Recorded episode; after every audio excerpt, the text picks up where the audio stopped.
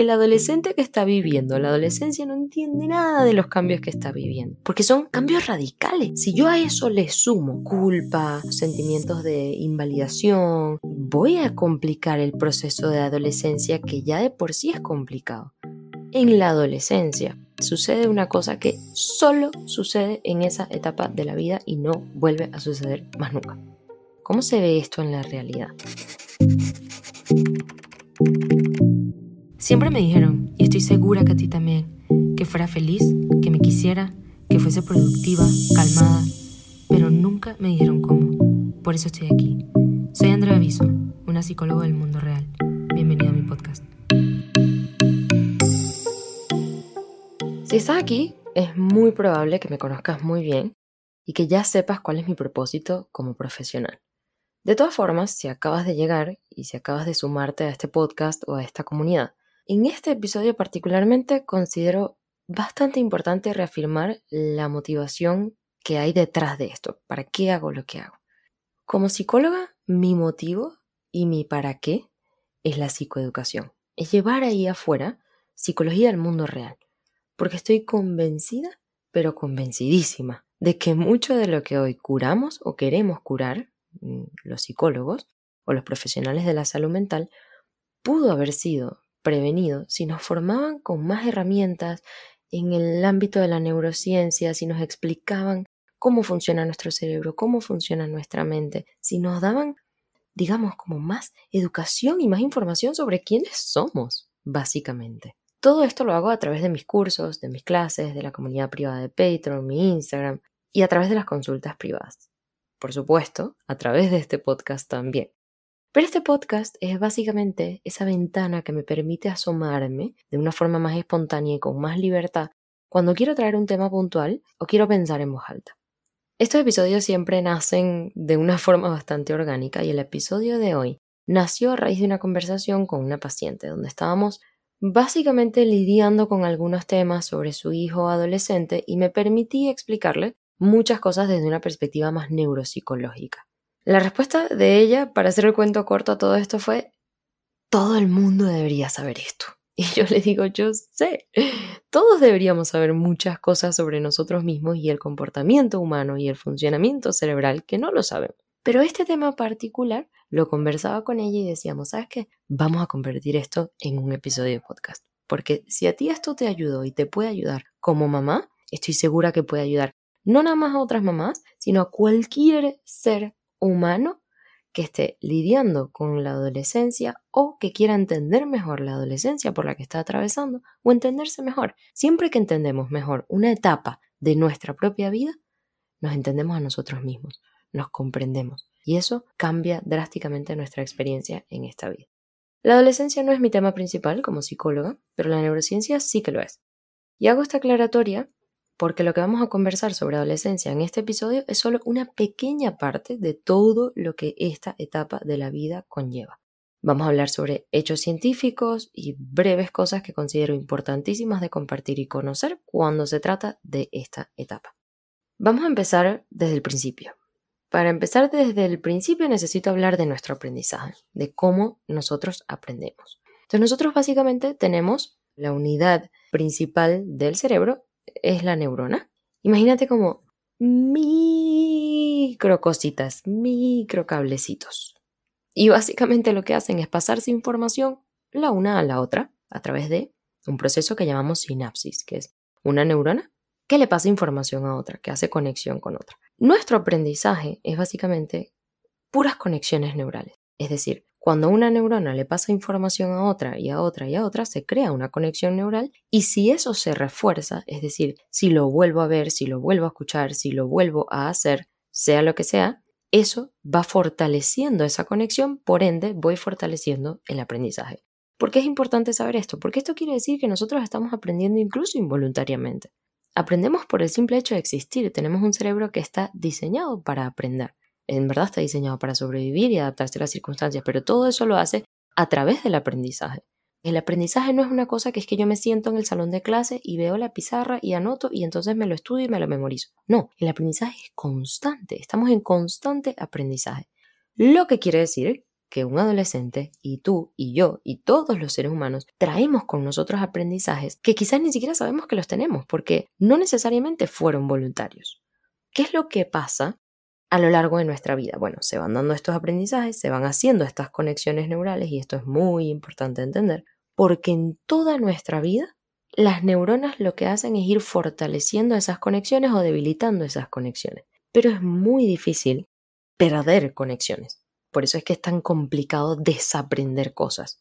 Aprender es muy sencillo porque el cerebro está diseñado para eso, pero desaprender es una tarea compleja. Ahora, en la adolescencia particularmente sucede una cosa que solo sucede en esa etapa de la vida y no vuelve a suceder más nunca, que se llama podado neural. Y es básicamente una etapa donde se eliminan conexiones neurales. Esto es muy importante conocerlo y saberlo, porque no hay ninguna otra etapa de la vida donde nosotros eliminemos conexiones neurales. Más bien, ya en la adultez nos pasamos un buen rato tratando de eliminar estas conexiones neurales. o sea, nos pasamos mucho rato tratando de hacer esto que en la adolescencia sucede por naturaleza, ¿no?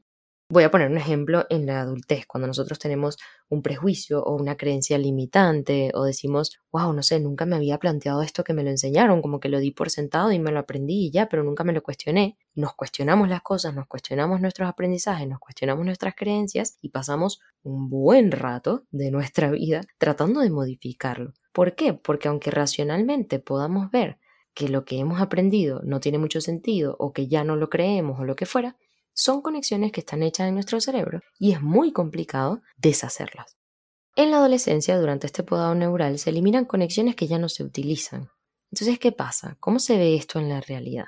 Comportamientos que tenía en la infancia, por ejemplo, pueden desaparecer. Puede que estén desorientados. Y claro, están más desorientados porque se están formando nuevas conexiones. Va a haber una desorientación porque, ¿qué pasa? Si yo de repente pierdo conexiones neurales que yo tenía antes y en las que yo podía confiar y de alguna manera mi identidad estaba atada a eso y de repente voy perdiendo esas conexiones neurales, es normal que me sienta desorientado. Es esperable que un adolescente sienta desorientación hasta que no forme las nuevas conexiones. Y ya vamos a hablar de cómo se forman esas nuevas conexiones porque creo que es uno de los puntos más importantes de todo este tema. Pero bueno, lo que decía antes también es muy importante, ¿no? Comportamientos que estaban en la infancia puede que desaparezcan. Y no podemos culpar o hacer sentir culpable. Yo veo esto mucho, lo veo muchísimo, creo que es muy común. Seguramente ahora te lo comento a ti y también lo habrás escuchado o lo habrás vivido en primera persona. Pero es muy común escuchar a papás decirle a sus hijos adolescentes como ¿qué te pasó? ¿Qué te está pasando? Te perdí, tú no eras así, tal, como que estas cosas que de alguna manera presentan cierta sintomatología de culpabilidad y es complicado para un adolescente recibir este tipo de comentarios porque no tiene la culpa de estar perdiendo comportamientos que a lo mejor tenía en la infancia. Está empezando apenas a desarrollarse como persona, a configurar ciertas conexiones neurales que a la larga serán sus aprendizajes más establecidos. Y es difícil que durante todo este proceso que aquí cabe destacar que los primeros que no entienden nada de lo que está pasando son ellos. o sea, el adolescente que está viviendo la adolescencia no entiende nada de los cambios que está viviendo, porque son cambios radicales, es una época de cambios bien radicales. Si yo a eso le sumo culpa o sentimientos de invalidación, voy a complicar el proceso de adolescencia que ya de por sí es complicado. Lo mejor en este sentido es comprender qué sucede durante la adolescencia para poder acompañar. Esta es una época también en la que madura o, va, o empieza a madurar la capacidad de raciocinio y de gestión emocional.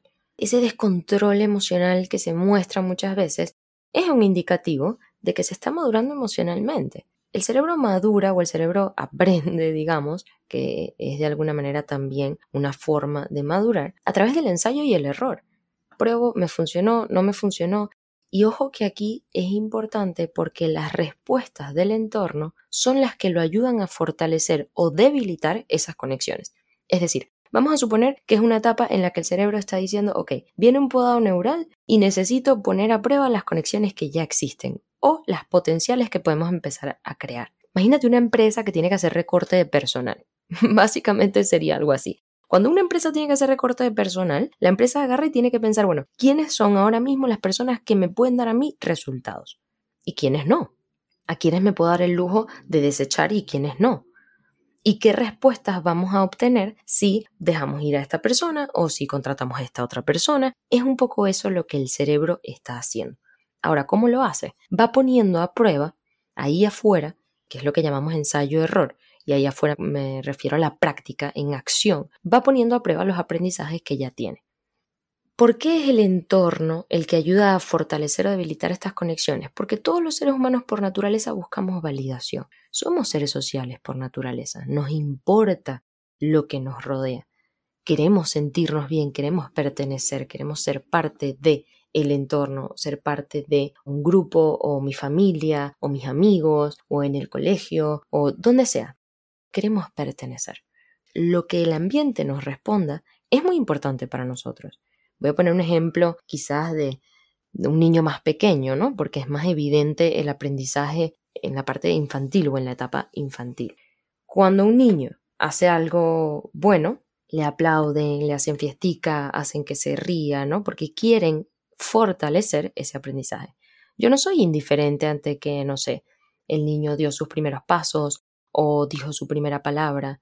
No soy indiferente porque quiero reforzar ese aprendizaje que se está dando y esa maduración que se está dando.